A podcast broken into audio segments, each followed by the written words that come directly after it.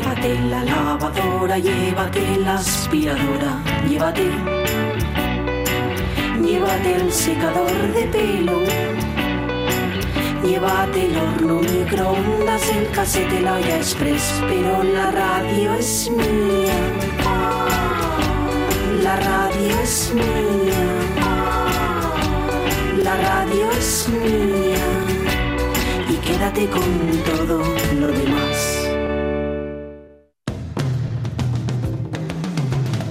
La radio es mía. Con Sonia Avellaneda.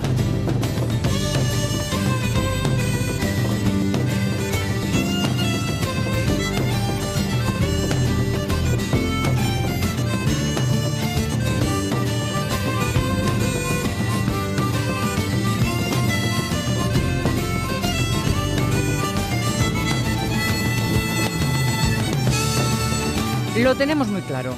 Sí, mm, bueno, o más o menos claro, pero muy claro. Quiero decir, antes de que llegue la una de la tarde tenemos que hablar con Rafa Testón, desde La Buena. Letra.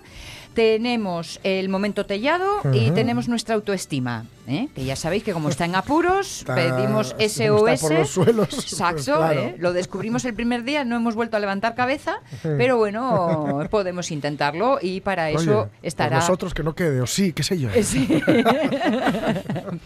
bueno, pero contamos con una muy buena guía, sí, que es. Elisa Prieto, ¿eh? Mm. o sea que... Mal, em, mal- malo será. Exacto, yo ahí le, le pongo un poco de esperanza con, con esta guía. Y precisamente hablando de estimas, aquellos a los que hemos subestimado, minusvalorado, por ahí hoy iba nuestra pregunta en el Facebook. Eh, dejadme que rescate algunas contestaciones porque han ido llegando a lo largo de la última hora. Por ejemplo, Lockhart dice, desde mi, mi modesto punto de vista voy a poner un grupo. Jorge, el joven. Alonso, los conocerá. De Stripes. Ah, Dice, sí. los irlandeses, Sí, sí, no confundir con los alemanes de Stripes. ¿eh? Muy buenos. Dice, lástima que hayan puesto final a su carrera. Mm. Sí, sí, sí. Me gustaban un montón, me gustan, de hecho, un montón. ¿Sí? Y es muy recomendable. Bueno. Mm, así cera, pero bien entendida, mm, energía. Muy jóvenes, dice Omar. Sí, sí, sí, sí. sí. Vale, sí, chavalinos, ¿no? Rechinar de dientes, muy guay, Vale. muy guay, mola mucho. Si los vais a buscar, Stripes, Stripes, pero con. Y. ¿eh? Porque Stripes con I latina son los alemanes. sí. No, vale, no, no. para a, mí, que- me, a mí me gustan estos. Organización. Dice, y hablando de Asturias, todo lo nuestro lo tenemos minusvalorado. No somos menos que nadie, todo Mm. lo contrario. ¿Eh? ¿Ves? Esto es una llamada a la autoestima. Vale, pues en ello vamos. Eh, más respuestas que han ido llegando también. La investigación, dice Silsal, está minusvalorada, sí señor. Totalmente ignorada, diría yo. Sí, de hecho, no es que le demos poco valor, es que ni la miramos. Eh, ayer he visto una noticia en el UCA, del equipo de investigación de Luca. Sí. Me- me- si estoy citando de memoria, y lo, lo voy a buscar y lo cuento. A ver. Porque además está una, una amiga, Elena. Elena Gil, que, que está, está, bueno, trabaja ahí en, en el laboratorio. Sí. Y había sido un avance bastante importante. Lo voy a buscar y lo comento. En, eh, en, eh, la atención a los pacientes de cáncer estamos entre los primeritos Sí, sí. puestos. Quizá Mm. vaya por ahí porque esta noticia es muy Creo reciente. ¿eh? Y no solo eh, desde el punto de vista clínico, Mira. sino también desde el punto de Mm. vista personal, psicológico, emocional. Sí, sí, sí, sí. Mira, ya la tengo aquí. La- el laboratorio Venga, de genética guay. de Lucas se sitúa, se sitúa perdón, a la vanguardia del país en el diagnóstico de enfermedades hereditarias. Ah, en este caso. vale, vale, Sí. vale. No olvidemos que uno de los elementos que tiene que ver con el cáncer es precisamente el genético. Sí, el es cierto, es Así que- cierto. Aunque poco a poco se está demostrando o se está subrayando lo importante Hombre. más del fenotipo que del genotipo. Sí, ¿eh? sí. De qué hacemos con nuestros genes que los Con genes que nos vida. vienen dados. Exacto, exacto. Mencionaba antes Ángel López a la Eileen. Bueno, pues mira, nos recuerda a Ramón Redondo una peli, El Quinteto de la Muerte. Hombre, o sea, Lady Killers. sí. ¿no? Qué buena, qué buena peli, cómo me gustó. Con- dice que de todas formas también va a recomendar ocho sentencias de muerte, donde Alec Guinness es un poco protagonista. Creo que hace ocho papeles. Toma. o sea que le vamos a ver en, su, en todo su esplendor, lo cual está bien. Me alegra, dice Ramón, de que hagáis esta pregunta. ¿Cuántas veces puede uno responder así? Dentro del cine español, por ejemplo, hay mucho actor, mucha actriz, muchos directores, directoras y demás trabajando en el séptimo arte poco valorados. Secundarios que como mínimo dan más volumen a las pelis y directamente se comen Sí. la película salvándola de la mediocridad o roban las escenas a las y los protagonistas. Gente que son muy grandes en teatro, pero no dan el salto al cine o a la televisión. Son actores o actrices que cardan la lana mientras otros se llevan la fama. Trabajadores totalmente invisibles fuera del cine independiente. Y va poniendo algunas referencias. Por ejemplo, Adriana Ozores. Dice, Uf. no sabe hacer nada mal. No, no, no, Lo mismo es la madre de Manolita Gafotas que un detective en la suerte dormida o una aspirante ejecutiva en el Mira, método. Lo, que disfruté yo de Cata, la madre de Manolito Gafotas, Sí. en, en versión Adriana Ozores, es increíble. Era, era eh, la síntesis de, de toda una generación de madres en, en un solo personaje. Es cierto que me parece una grandísima Es actriz. tremenda esa chica. Y, y aunque tiene sus papeles y todo, y Ah. todo, debería de ser uno de los grandes nombres Sí, de sí, sí, referencia sí. y sin embargo está Es en que el yo creo que medio es uno de estos, tiempo. act- a- una- en este caso, una de estas actrices. Que todavía le que- queda el do de pecho. Sí, pero, pero, es- pero también está la cosa de que. eh, El tiempo le va a hacer la justicia. Seguro, seguro, seguro. Yo también pero, lo creo. Porque siempre está el actor o la actriz que como que es la que tiene que triunfar. ¿no? Y tienen miedo de, "Va- no vamos a ponerla al lado de esta que se la come. Ya, pues sí, pues es cierto, es cierto. Hace referencia también a Bárbara Leni, ¿eh? que la llama o la califica como la mejor actriz del momento. Yo con Bárbara Leni tengo mis máximos menos. Hay veces que me encanta y otras veces que no sé qué hacer con ella. Y luego recupera dos nombres más, Sergi López y Oh. Eduard Fernández. Uf, vaya dos, Oh, vaya dos, vaya dos. Es que claro, like mira, Sergi López yo, es un tipo que me parece apabullante en Sí. pantalla, la presencia, eh, cómo, lo que dice, cómo lo dice, cómo defiende el texto, cómo Está lo hace crecer. sí, señor. Y Eduard López es también... este- Eduard Fernández. Eduard Fernández, perdón, el típico también que eh, viene desde atrás, Mm. pero va cogiendo, cogiendo, cogiendo, cogiendo. Sí, señor. Además, eh, bueno, esto ya es, ya es un poco de, de rollo salseo, pero es de viernes, un tipo muy cachondo, que, este- que cuando estuvo aquí en verano hace un par de años, entonces coincidimos unas cuantas veces Opa. y muy, muy, muy majo. ¿Ves? Sí, sí, sí. Todavía me cae mejor. Eduard lo sabía. 12 y 21 minutos.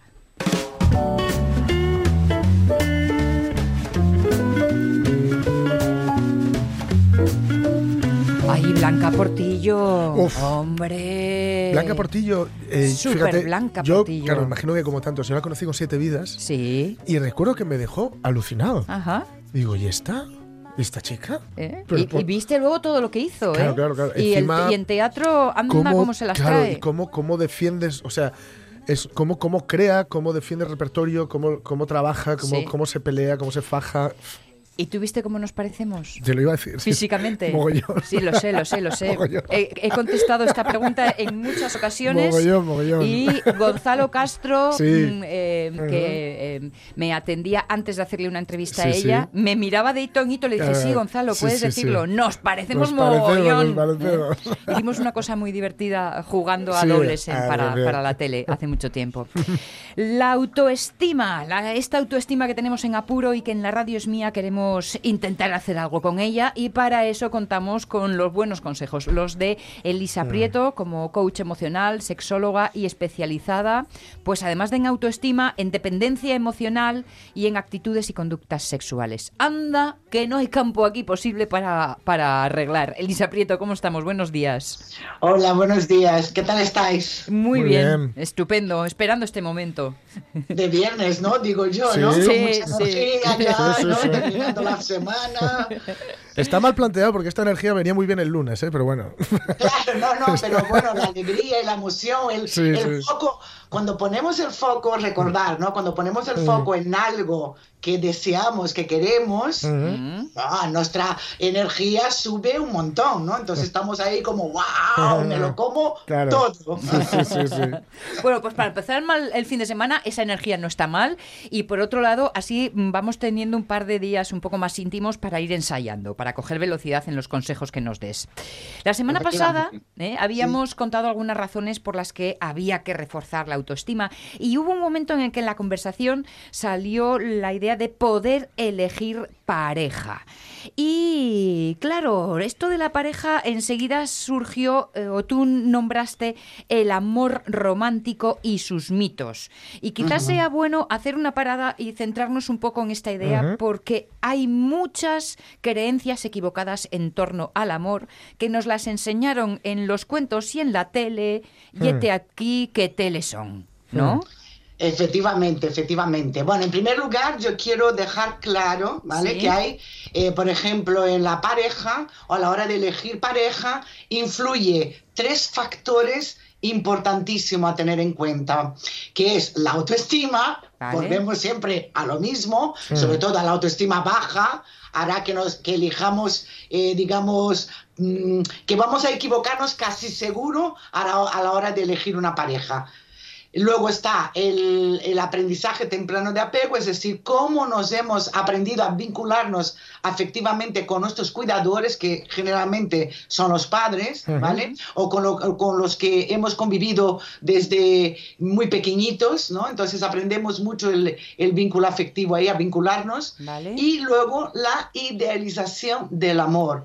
Es decir, aquí entra el mito de amor romántico porque la idealización del amor son creencias, ideas y visiones que tengo sobre la pareja, sobre lo que es la relación, sobre lo que es el, el amor romántico, ¿no? y, una, y uno de los mitos o creencias, que para mí es lo mismo, ¿eh? que, que está muy arraigado en el inconsciente y consciente colectivo, Sí. es la media naranja. Ah. E- Existe un alguien perfecto para mí. Exacto, entonces ese es, esta, esta persona, esa media naranja, la tengo que encontrar sí o sí. Pero cuando yo estoy pensando el concepto de media naranja, cuando yo pienso en ella es que necesito a alguien que me complete, Mm. no que me complemente, que me complete. Oh. Es decir, yo parto de la idea de que me faltan, de que me falta algo y necesito esta otra mitad. Ujú.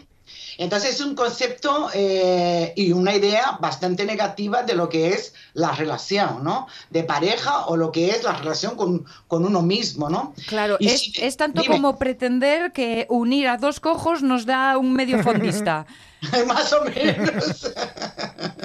Más o menos, ¿no? Vale. Y entonces es, es, hay que tener muy claro eso. Hay que tener muy claro que, mm, como suelen decir, no somos medias naranjas, somos naranjas enteras. Y que esta frase, que parece incluso, va, yo ya no me lo creo en eso y tal, no, las ideas, los mitos, las creencias están muy arraigadas y actuamos desde ellas. Lo que yo creo yo funciono o mis conductas y comportamiento va en base a lo que yo creo. Vale, Al- ¿Eso, ¿eso quiere decir que no hay nadie perfecto para mí? Para ti, para ti sí. Por eso es perfecto para ti, ideal para ti. En Vale. lo que para ti significa ser ideal o perfecto. Vale. Porque a lo mejor la pareja perfecta para ti, para mí es terrorífica. Correcto, Ay, yo no correcto. quiero. Vale. Yo no quiero una pareja de ese tipo. Entonces, en, e- en este mito, lo que hay que subrayar no es la búsqueda de alguien que sea bueno para uno, que sea el adecuado para uno, sino la idea de que seamos mitades. Este mito te lleva a pensar que necesitas a alguien para completarte. Vale, vale, ¿Qué vale. significa eso? Que puede eh, llegar a una dependencia emocional. Es decir, necesito a alguien, lo más típico, para ser feliz. Ya, ya, ya, ya. ¿Vale? Entonces, la media naranja, estoy buscando a alguien que me complete. Es decir, sin esta otra parte, yo no soy feliz, Ujú. porque no me siento completo. Me falta amor, me falta reconocimiento, aprobación, lo que sea que voy a buscar en el exterior y en otra persona. Vaya ¿vale? Sí, vaya peligro, sí. Me, me da, la, me da la dime, sensación dime. de que hay muchas relaciones de pareja que se unen precisamente a través de este tipo de necesidades. Bueno, en realidad, eh, la mayoría de las veces, y eso es muy común y es normal, estamos buscando cubrir necesidades que Vale, tenemos. vale. El ser humano tiene muchas necesidades o varias necesidades y a partir de ahí nos movemos junto con nuestras creencias, nuestros valores, lo que hemos aprendido, cómo hemos... También, por ejemplo, lo, lo del aprendizaje temprano también está hablando del modelo que vi en mi casa, que es lo que aprendí en mi casa, ¿no? Y entonces todo eso me influye muchísimo a la hora de elegir a alguien. Y si estoy demasiado condicionada, pues lógicamente voy a elegir en base a este condicionamiento, en base a lo que yo creo, que veremos ahora mismo unos mitos de amor romántico que están muy arraigados, ¿vale? Y eso realmente es, hace que, que elijas en base a una ilusión, en base a una construcción mental que haces de, de esta persona, de esta pareja o de, o de cómo tiene que ser mi pareja. ¿Mm? Vale. Entonces, eh, os voy a contar brevemente cómo surgió lo de la media naranja que me parece súper, súper interesante. ¿Me permitís? Ah, sí, por favor. Vale, vale, entonces voy, voy rápido, ¿eh? Voy rápido. Dice, dicen que esta expresión viene de, eh, de la obra del filósofo Platón, una obra que se llama El banquete. Sí. Sí. Es una obra muy larga y he hecho un súper, súper resumen. Unos dicen, unos dicen que, eh, que viene de ahí y otros dicen que no, ¿vale? Pero yo sí creo, yo lo veo bastante factible que pueda venir de ahí, ¿vale? Esa idea de buscar la media naranja. Bueno, el banquete, ¿no? Uno de los poetas que están sentados a la mesa de, de, de- de- de esa historia, ¿no? De esa cena, digamos, de ese banquete, habla que al principio el ser humano, el hombre, era tan perfecto, tan perfecto que era como una esfera, que era como naranja, como una bola, ¿no? Redondo, perfecto, sin ningún defecto ni nada, ¿no? Y entonces esas naranjas ¿eh? tenían dos cabezas, cuatro piernas y cuatro brazos. Es decir, cada cabeza tenía sus correspondientes piernas y brazos eran tan perfectos y se, se, se veían, ¿no? Y se creían tan perfectos que eran muy vanidosos, tan vanidosos que cre- se creían dioses en la tierra. Y entonces Zeus, Zeus, el dios de los dioses, se cabreó por la soberbia de las naranjas, ¿no? De los seres humanos en ese momento, se cabrea y les manda un rayo y les parte a todos por la mitad. Mm. Pero claro, el cabreo de Zeus era muy grande y esa, e- e- ese partirles por la mitad no era perfecto, no era un corte limpio y recto. Bueno, unos dejaron más arriba, más abajo, todos con como un corte muy, Mm. muy defectuoso y muy desigual. ¿Qué pasa? Que Zeus dice, para poder volver a ser feliz, vais a tener que buscar vuestra otra mitad. Y entonces, claro, cuando el corte no es limpio, encontrar la otra mitad es muy difícil que encaje. Claro, porque no te vale una mitad cualquiera. No, no, por eso nace, ahí nace la idea de buscar tu media naranja. Y vas a buscar, buscar, buscar, hasta que encuentres la mitad que encaja perfectamente con tu mitad. Y así dicen que nació este mito. No sé si es verdad o no. A mí me parece súper interesante. Bueno, al menos divertido. Yo siempre mm, recuerdo de, de niña con esta expresión de la media naranja que siempre decía, ¿y si mi media naranja está en China? No, no nos va- es que no me voy a encontrar nunca con Que ella. toda mi vida es así. Que claro, que todo mi vida está- Esa- Tendré que ir a China y como no hay chinos, ¿no? Exacto, exacto. Pues era, oye, te digo que me hizo reflexionar mucho en mi infancia esto, ¿eh? Y luego, ya siendo más chavalina, siempre me llamaba la atención en las películas las declaraciones de amor cuando decían, te necesito. Sí. Y yo decía, calla la boca, no y digas Sí, eso. no, le des, no le des balas. Que claro, que va a salir corriendo. Tú dile que la quieres, no que la necesitas. Claro, claro, claro. Porque decirle a alguien te necesito para convencerle que se quede es algo así como ven que te voy a usar. Mm. ¿No? Nunca lo entendí Sí. como declaración de No, no, amor no, y sin embargo es muy popular y sale en muchísimas películas. Una Me declaración de chirría. amor así, corre. Sí, sí, sí. Corre, corre. No, no, esas frases de te necesito Ah. o tú eres mía, yo soy tuyo, Sí, son sí. todos mitos de amor romántico ¿eh? Mm. Eh, que me horroriza. Yo digo, cuando escuchéis eso, salí corriendo, Cor- sí, sí, salí sí, sí, corriendo. sin mirar atrás. porque Yo no soy de nadie. Uno de los que ya hablaremos de tipos de maltrato, Mm. uno de ellos es la cosificación. Sí. La cosificación es tú eres un objeto, el hombre o la mujer, ¿eh? a mí aquí no hay distinción de, de género ni de sexo ni nada. Eh, tú eres un objeto, por lo tanto yo poseo a este objeto. Sí. Claro. Entonces la cosificación mm, hay que tenerlo muy claro, ya explicaré más adelante todo, todo ese tipo de, de maltrato para que nos demos cuenta de en qué tipo de relación estamos. Porque mira, uno de los amores románticos es, si mi pareja tiene celos es porque me ama. Ah, sí, es otro gran clásico Mm. este. Este es muy clásico porque Sí, es sí. como, oh, es que se importa. Eso es que te quiere. Porque me tiene presente, no me quiere perder. Mm. Tenemos este tipo de pensamiento, ¿no? Oh, si se cela es que no me quiere perder. Eso significa que me quiere muchísimo.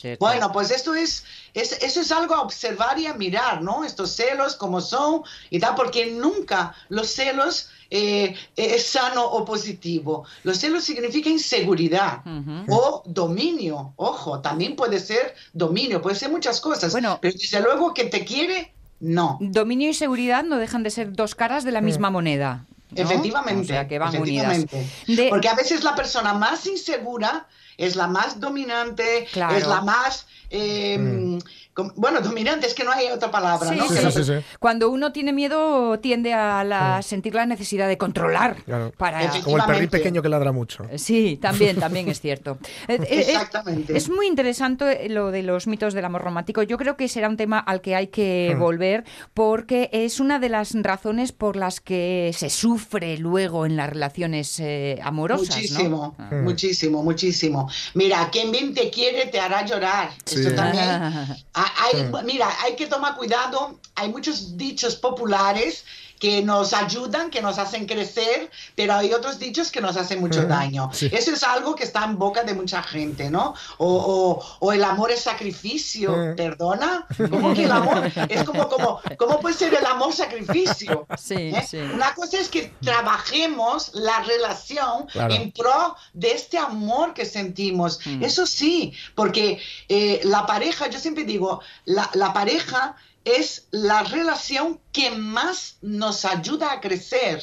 Pero tiene que ser cosa de dos, Mm. ¿vale? Crecer y madurar emocionalmente, porque necesitamos madurar. Y para madurar, emocionalmente hablando, para madurar necesitamos las relaciones. Y como la relación de pareja mueve tanto, mueve tanto ¿eh? a todos los niveles en nuestra en nuestro interior no no empieza a surgir las inseguridades los miedos eh, las normas que no me salto eh, tiene que cumplir tiene que hacerme esto dependo de esta persona. Todos esos pensamientos que, que, que mueven conductas no que promueven comportamientos nace cuando estamos interesados en una persona a nivel sentimental ¿vale? Pero no, no solamente la pareja mm, te ayuda a crecer. Si queremos vernos y no tenemos pareja, también podemos crecer con nuestras relaciones de amigos, con nuestras relaciones laborales, que parece que no, pero también te, te- te ayudan en muchas cosas, y la familiar, por supuesto. O sea que para familiar. conocernos necesitamos ponernos en, en la tesitura de nuestra relación con los demás. Por supuesto, porque mira, el ser humano es un ser social Mm. y necesitamos relacionarnos para conocernos. Vale. si nosotros viviéramos en una cueva y no, no, no soy consciente de que existen otro- otros seres por ahí, igual que yo, yo ni siquiera tengo referencias, ni siquiera sé cuál es mi género, porque no tengo referencia. Claro.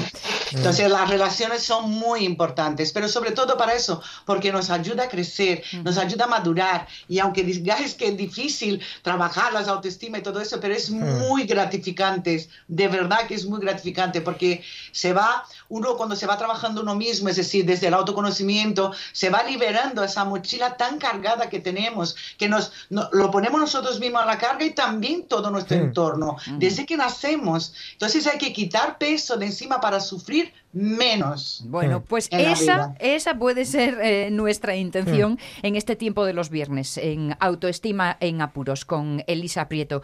Ya sé que quieres darnos algunos tips, algunos consejos para que vayamos poniendo en marcha este fin de semana y ya con esa velocidad entremos en la semana eh, asumidos. Eh, pues no sé, un, un par de ideas que sean nuestro resumen de aprendizaje de hoy. Vale, por ejemplo, como he hablado de las creencias, Sí. las creencias son ideas, eh, conceptos o, o- o visiones o incluso convicciones que tenemos sobre los demás o sobre nosotros mismos. Entonces yo diría, ¿qué piensas de ti? ¿Cómo eres? ¿Vale? Eh, ¿Qué crees que eres? Bueno, pues soy una buena persona, o soy, eh, no soy capaz de hacer lo que sea, o soy muy tímida. ¿Cuál es la idea que tienes de ti? Eso es una buena lista para hacer. Positivo y negativo, ponerlo todo, ¿no? Y luego una cosa muy importante para el día a día es elige tus pensamientos. Porque nosotros somos para nosotros mismos nuestros peores enemigos.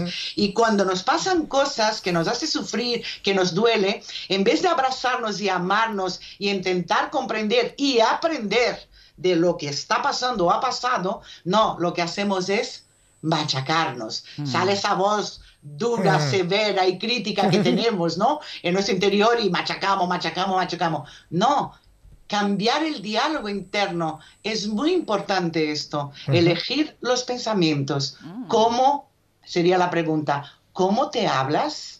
Mm, qué buena, qué buena observación esta. Uf, ya verás qué sustos, ya verás qué sustos. Uf. Ya, ya está rugiendo la marimandona que llevo dentro, ya me está empezando a rugir solo con la propuesta, o sea que... Sí, sí, sí, sí. Ver, veremos. Elisa Prieto, si queréis más detalles, elisaprieto.com como referencia para poder encontrar estos y otros muchos consejos. Pero en todo caso, viernes a viernes lo iremos eh, charlando y, y sabiendo aquí en la Radio es mía. Gracias por estar con nosotros también en esta semana, Elisa. Gracias a vosotros. Buen fin de semana. Que lo sea para todos. 12 y 39. La empresa de Pablo. La empresa de Eva. La empresa de Ramón. La empresa de Andrea. Son la Asturias Real, personas que como tú hacen más grande nuestra región. En Caja Rural de Asturias estamos a tu lado, comprometidos con tu empresa y con Asturias, para seguir creciendo juntos. Caja Rural de Asturias, la caja de las empresas. La radio es mía. Llevo una tienda de violines, estoy allí todo el día metido. Ajá. Estoy con un extradivirista de estos y... Estradivista. ¿Cómo se llaman los que faen violines? Luthiers. Esos. Eso es. Pero a partir de ahora en este programa se llaman extradiviristas. Con Sonia Avellaneda.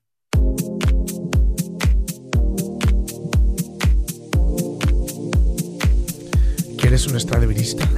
en tu vida. Póngame dos. Extradivinista. Extradivirista. ¿eh? Esto, este es el, el- Cuesta decirlo, ¿eh? eh, Cuesta, cuesta, cuesta. Pero es un, un chiste interno que diferencia a los oyentes de la radio Sí, de sí, todos los demás. sí, ¿eh? Si alguien entiende de qué va un extradivirista, Bueno, ya sabes que es alguien de, con el marchamo de Exactamente. LRM. Bueno. Bueno, Tellado, pues, Pues es ¿quieres un extradivirista en tu vida? Ahora que, Dice ahora que estábamos hablando del amor propio y de tal, la persona que viene, no ne- yo creo que Uy, no necesita. ese sí que lo de la media naranja. este no- tiene todo el- todo el cesto. Este tiene todo el cesto lleno. Yo creo que. Bueno, en fin, vamos a meternos ya en, en lo que. en cosas. Sin Bueno, ya nos vamos a meter directamente cuando digamos, cuando diga las frases. Ya Vale, vale, vale, muy bien. Y también hablando de. Ayer eran minusvalorados y hoy. sobre- no, hoy era. Ayer, Ayer sobrevalorados, sobrevalorados, hoy minusvalorados, sí. Bueno, Tú digamos. no sabes muy bien el orden si es este o el inverso. Mm, Sí, no, lo no, sí, sí, sí, sí, sí, sí, sí, sí, pero pero me refiero que, que no sé si el. Que yo creo que el de hoy estaba más en los de, en los de ayer. En los de Oh, ayer, uy, ¿eh? sí, sí. En sobrevalorados. Aunque él, él seguramente se considere Sí, infravalorado. por eso, por eso yo creo que en realidad con lo que va, con lo que va a decir él queda Mm. perfecto, porque él es la persona que más se considera que está menos valorada. Bueno, Sí, ¿sabes sí. lo que te digo? Que ni pistas ni, Ni ni nada. de nada. Porque Bueno. yo Ronaldo sí o sí. Exacto. Ah, bueno, bueno. es me el máximo que no, goleador y de la Vamos, marcha encima- ahora mismo. Encima es el máximo goleador, creo, de la Champions. Sí. Con ventaja ya para. es decir, si no tenía ya el hombre ya bastante, ya. Que no le hace falta, ¿eh? Para, Sí. tener, para ser como es, dijo que ya iba a ir. ya, ya se llama Mr. Champions, ya Bueno, directamente. ¿no? él será un creído, pero lo cinco cierto es que también. goles mete. Uy, sí, sí. Y jugar juega. Claro, sí, pero sí. para meter goles alguien tiene que. Mm. Hacer el trabajo de campo. Eso también es cierto. Para darle ahí con el pie, porque hay otro que hace también baja al medio campo, hace cosas, entonces claro, es más difícil. Ya, ya, Pero bueno, ya. no vamos a entrar en comparación. No, no, no. Bueno, no, no que quedaría feo. No, no. Y además tiene cinco balones de oro que... No que me conozco, dice Jorge. sí, Exacto, yo también me conozco también. También, ¿eh? Bueno, Eh, quietos, cinco- cinco- tiene cinco balones de oro además, que eso ya... Que lo primero va a ser relacionado con eso, Ajá. con lo que dijo el año, el año pasado, bueno, a finales del anterior, Mm. cuando le dieron el balón Cuando de oro le del- el del 17. Entonces, bueno, ayer miré, había un artículo Sí. que, bueno, no los voy a leer todas porque ponía repasamos las 50 mejores frases. Bueno, Bueno, no. con media docena, con media docena yo creo que- Como un, amigo, como un amigo argentino que tenía un bar en, en Gijón Sí. y me puse, oye, mira, a ti que te gusta el fútbol, no voy a poner acento argentino, ¿eh? te voy a poner un vídeo que tengo con los 200 mejores goles de Maradona. Digo, los 200 mejores. Digo, ¿pero qué selección es esa? Pero no has, no has cribado nada tú, has cogido los que había grabados y Sí, los has puesto ahí. cuesta, y, bueno, bueno, y además no creo que haya metido muchos más. No, no, no, por eso, eso, sé los que he metido. Exacto. Bueno, pues empezamos con Balón de Oro del 2017. Estamos en diciembre del 2017. Que me hace gracia porque después de esto, un cómico Ignatius hizo una broma Sí. de ahora solo le falta decir Mm. eh, tengo un hijo, tal, y, tengo siete hijos, como Sí, de verdad. oro. Y de soy Cristiano Ronaldo, ¿no? Bueno, entonces dijo, respeto las preferencias de todos, pero no veo a nadie mejor que yo. Ningún futbolista hace cosas que yo mismo no puedo hacer. pero veo que hago cosas que otros no pueden hacer. Oh, es un poco mía, incluso rima y todo. Sí. No hay un jugador más completo que yo. Y aquí ya, bueno, esto ya... Soy el mejor jugador de la historia, tanto en los buenos como en los malos momentos. Toma. Ole, ole. Sí, señor. Entonces la broma, Ah, la broma que decía el cómico era, soy mejor, soy mejor del mundo, soy mejor que Cristiano Ronaldo, soy mejor que Messi, que Neymar, que Mm. todo el mundo. Y era, claro, la broma de que, de que en fin, que bueno, que el hombre pues no tiene abuela. No, No, no, no, no. Madre sí, pero abuela no. No, es de esos. Eh, es de eso, exacto. En 2016 Xavi Hernández dijo que bueno, que no se le podía comparar a- con Messi, Mm. porque era una desfachatez incluso. Sí. Entonces le preguntaron en zona mixta, bueno, ¿qué te parecen las palabras de Xavi que ha dicho que no se puede comparar, no se te puede comparar? Dice, no importa lo que Xavi dice, yo tengo cuatro balones de oro y él tiene ninguno. Esto, bueno, bueno, tranquilo, tiene, tiene un mundial, ¿eh? Ojo. Mundial, bueno, los Eurocopas. Los Eurocopas, bueno, y, y no seguimos diciendo más. Como Pedro, que en el campo del 5-0 le dijo, ¿tú quién eres? Que eso no se oye, se leyó los labios y le dijo al otro con acento canario, campeón del mundo. Ala, Y dijo, "Hala, pa' ahí a la escala, tienes". con perdón. Bueno, vamos, vamos allá con las frases que ya van... Ya se ve por dónde Va- va a ir la cosa. vas cogiendo calorcito, ¿no? A ver, a ver. Entonces ahora voy a utilizar dos personajes que ya he hecho que son se declaran muy fans de Cristiano Ronaldo. Mm. Vale. Ambiciosa frase donde deja claros sus objetivos, Cristiano, claro que sí. Deja sus objetivos claros como tiene que ser. Quiero ser recordado como parte del grupo de los mejores jugadores. Está bien eso. Ahí, Está bien. igual de los 100 mejores, pero bueno. bueno, bueno. No te gusta. Creo que me cae un poco más. Eso, eso estoy notando. Cristiano Ronaldo no solo se alimenta de la admiración que despierta, sino también del recelo. Bueno, esto en realidad lo escribió, pero bueno, igual. Vale. Tu amor me hace más fuerte, tu odio me hace imparable. Ole. Cristiano Ronaldo Coelho. Sí, sí, sí, sí. Sí, sí, Bueno, bonito, bueno. bonito. falta, mira, le me falta poner los brazos así como a Sí, Coelho y sí, poner sí, la sí. frase ahí justo. Bueno, lo hace, lo hace. Yo creo que el- algún creo- gol lo ha celebrado así. Sí, también es verdad, sí. Eso va- lo voy a dejar para el final. Vale. Eh, eh, fra- frase de Cristiano Ronaldo, donde vemos Mm. que el portugués no se pone ningún tipo de techo. Quiero jugar siempre bien y ganar títulos. Solo estoy en el comienzo. Opa. Ah, Bueno, esto creo que ya lo dijo hace un par de años, porque ahora ya... Ahora ya no. Para hacer las estas, eh, tienes que poner la, la Tengo que poner un poco para así arriba, para poner Un cielos, poco de sí, sí, sí. un poco de esto. Sí, ya te estoy fijando De. Madeiga. A fin de cuentas, hombre, el fútbol es un deporte de equipo. La experiencia te hace entender que jugando en equipo y siendo solidario se alcanzan mayores objetivos. Bueno, esto es un poco, parece irónico esto, pero bueno. Porque a veces cuando Bale fallaba ocasiones, bien que, bien que lo critica, pero bueno. En fin. Te estás aprovechando. Ayer con Messi no te metiste ni un brot. En absoluto, pero es que hoy te, Hoy- hoy te vengo- estás hoy bajando, con, amigo. con- con ganas. Pero vamos a ver, pero no todo se resume en el aguante físico, y es lo que tiene los mejores abdominales. Mi fuerza mental es muy importante para mí. Son todas frases así. a lo- Ser un semental es muy importante para mí. Ostras, si hubiera dicho eso sería... Bueno, si dice eso. Eso fue lo que te acabo de entender. Ah, Es que claro, igual, igual, igual se lo entendió eso también. Igual pero- quería decir eso. Igual dijo mi fuerza mental. Ah, mi fuerza mental. Pero bueno, ser un semental es igual también vale. es importante. Vale, vale, vale. Ya que lo dijo, ser más. Que soy. Para que Ramos meterla ahí en su Su cortijo. trono. En su cortijo. Semental, bueno. Eh, sin duda Cristiano es una de las personas más envidiadas del mundo. Eh, pues, obviamente, él lo sabe y se siente agradecido por ello. Estoy viviendo un sueño del que nunca me quiero levantar. No, sí, sí. Ay. Ah, frase donde se cuestiona, esta la leo yo ya sin más. ¿Por qué aspirar alto es, es tan malo? ¿Por qué? No hay nada malo en soñar en ser el mejor jugador del mundo. Se trata de intentar ser el mejor. Seguiré trabajando duro para conseguirlo. Está dentro de mis posibilidades. Y bueno, había una también que era cuando... un- una de sus frases más famosas que mencionó tras un partido con su anterior equipo Real Madrid. Elígela Entonces, bien porque esta va a ser la última. algunos fans le abucheaban y silbaban y dijo... Le habían lesionado en el tobillo Sí. y dijo... Sí. La gente tiene envidia de mí porque soy rico, guapo y buen jugador. Ah, sí, esa, esa era la sexta Dices yo. tú, anda, sí. mira, amigo. ¿A dónde vas, hombre? ¿A dónde vas? Bueno, filias y fobias. Y luego lo último, y luego lo último ya cuando le, le dan el balón de oro el tercero que dice ¡Sí! ¡Ay! ¡Qué grito! Qué- Que sí, es verdad. Qué desagradable y qué incómodo. Es desagradable. Sí. Eso sí, cuando falla falta, cuando me acuerdo un partido del Molinón, cada vez que falla- cada vez que tiene una falta, todo Sí. el mundo todo el estadio. Gritaba así. Claro, es sí, verdad, sí. es Y el balón a la. Lo, barrera. lo va pidiendo. También te voy a decir una cosa, estoy segura que en la radio mía hay mucho seguidor del Madrid Ujú. y mucho seguidor de Ronaldo. Así que te has hecho un par de amigos hoy, Bueno, esta no mañana. pasa nada. ¿eh? Así es la No vida. pasa nada. Un que frenesí. No pasa absolutamente nada. 12 y 49.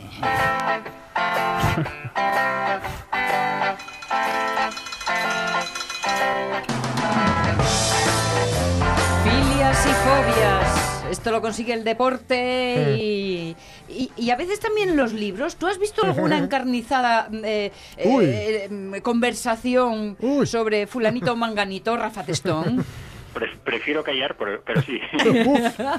vale, Uf. vale. Cientos. Pero eso entre autores, además, ¿no? Sí, sí, sí, sí. ¿Sabes lo que decía Juanjo Millas? Que un gran hermano verdaderamente violento sería con poetas. Sí, ¿verdad? Mira, me lo voy a creer, me lo voy a creer. ¿eh? La mía es más grande, la novela. la novela, sí. Sí, sí, está bien. Género, cuanto más minoritario el género, más confrontación, más confrontación, seguro. Eh, hoy teníamos a una oyente que Hmm. nos hablaba de un libro que estaba buscando una referencia de cuando facíamos Deu, ¿eh? autostop. Digo, a ver si Rafa nos echa una mano y, Pues, y salimos nada, de oye, duda. estuve, estuve echando una ojeada por ahí, primero tirando de memoria por si acaso y después buceé un poco por internet, pero no encontré nada. Mm. No, no, se me, no, no se me ocurre ese libro. Bueno, pues A no ser que sea un entonces... libro de, de autoedición, que bueno, Ah, hay claro. mucha autoedición, yo es lo que se me ocurre. Claro, claro. Eh, en este caso fue comprado en un mercado en Ribadesella, Mm. dice Bueno, Julia Julita sí. Coto Campal, y lo perdió y dice, oye, em- empecé la primera página, la cosa tenía buena pinta y lo perdí y ya no sé nada más de él. Y está en Sí. caza y captura. Y, el libro, bueno, nada, será- le preguntaremos al oyente si estaba escrito en asturianos, porque si Sí. estaba escrito en asturiano es raro que, vamos, que no Sí. esté registrado, porque yo estuve mirando en la lista que tenemos en librería y no había ningún ningún Vale. libro registrado con ese título. Julita, danos Entonces, más, más datos y ponemos a Rafa a trabajar. Algún dato más, y estas son las cosas que prestan. Vale, vale, de guay. investigación, pero un libro de esos. ¿Y qué nos das ya investigado para leer en estos días, Rafa? Pues mira, os voy a dar un libro. El primero es un libro que se editó justo hace 10 años, pero ahora es la edición conmemorativa de una de las sagas de literatura fantástica inacabadas, como Juego de Tronos, es El nombre del viento de Patrick Rothfuss. Es una auténtica maravilla y los seguidores de Juego de Tronos que se están que se han quedado huérfanos este fin de semana, Sí. contra Juego de Tronos vivíamos mejor. Sí, sí, sí, sí, ya te digo. pues se puede encontrar con la historia de Quoth, que es un, un asesino de reyes, que es una leyenda lo de, lo de este hombre, y te cuenta, y es el propio Quoth, el protagonista del Nombre del Viento, Sí. el que te cuenta la historia, porque es como una leyenda, un mito, y el propio va a llegar a una taberna y ahí les va a contar a los de la taberna su historia como músico, como mendigo, sobre, como ladrón, como estudiante, Sí. como mago, como héroe, y es uno de estos libros que, bueno, que El Señor de los Anillos, Juego de Tronos, que empiezas a leer y no vas a parar, porque tiene la conjunción perfecta de leyenda y de historia. Claro. Empezó hace 10 años, es- tengo que decir también que los seguidores ya lo sabrán, es una trilogía. Vale.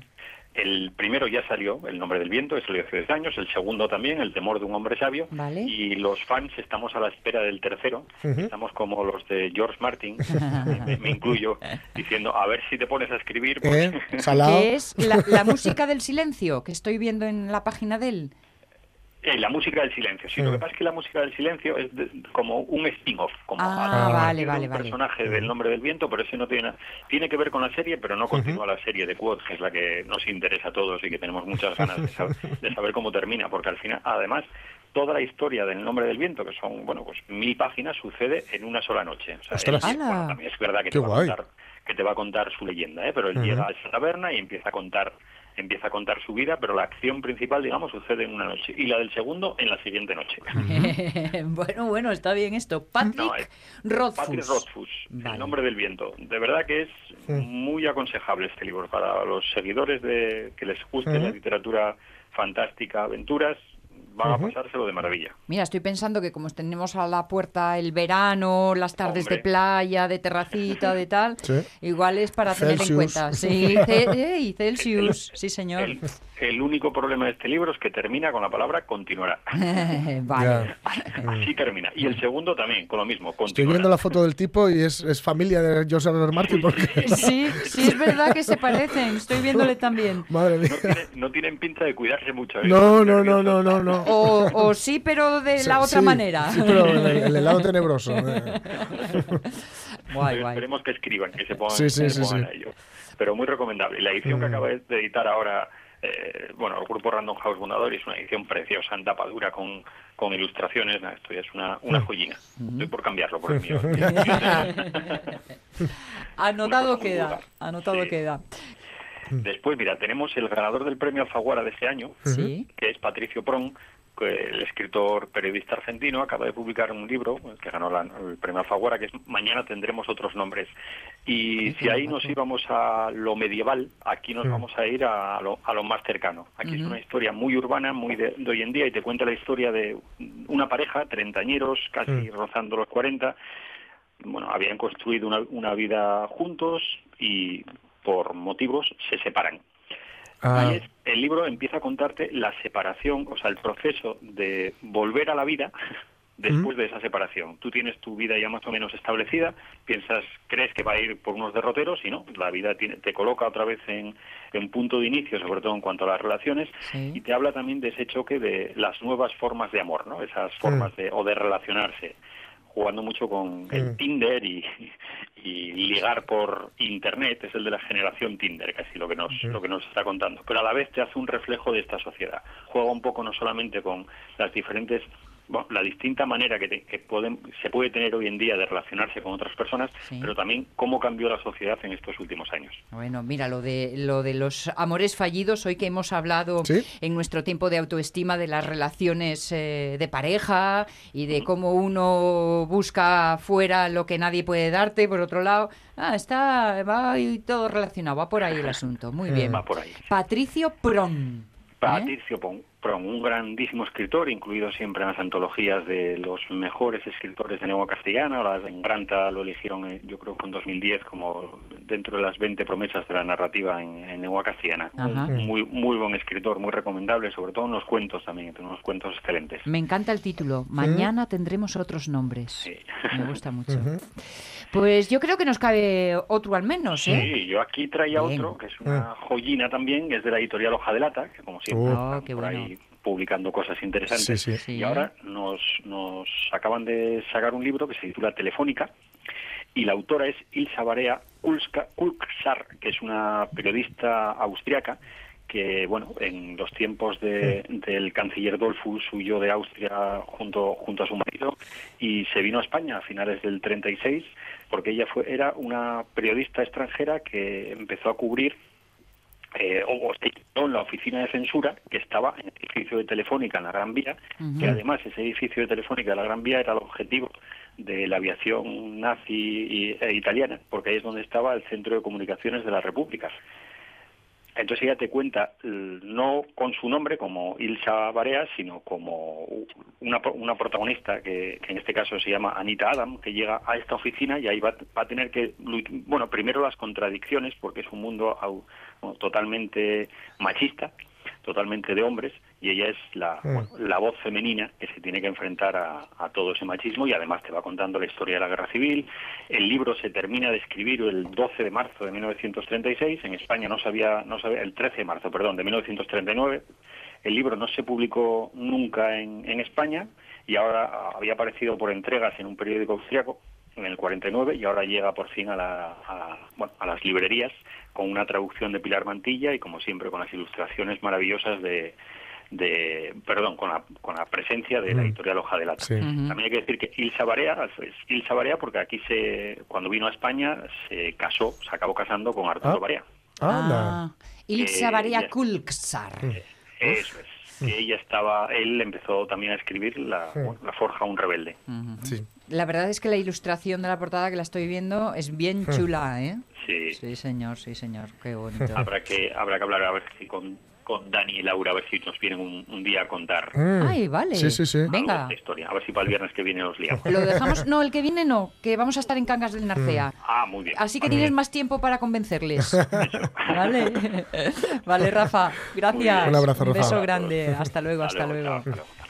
La foto, el dibujo, la ilustración con la Sí. espía y el Bueno, sombrero. hoja de lata ¿eh? siempre, La siempre, siempre. Cuida muchísimo el envoltorio. Muy guapo. Que es, Eso- que es, ¿Cómo se eh, agradece eso? Muchísimo, muchísimo. Uf. Muchísimo. Un, un libro, un- aparte de lo que tiene dentro, es un artefacto cultural y como tal hay que cuidarlo. Exacto. Pues nos vamos, señores, porque todo se ha acabado, al menos por Mm. el momento. Volveremos el lunes. De momento y no, quedaos con los ritmos musicales. El de Bob Dylan, aunque está pendiente, Sí, si sí, acaso, que hablemos de ello. el. Eso es, Pero pero, bueno. que sepáis que hoy es el día del cumple en Avilés, en esa ciudad dilanita, y a las ocho y media en la Casa de Cultura estará Larry Campbell y Teresa Williams. Nos vamos, señores. Pasad bien el fin de semana. Sed buenos o no.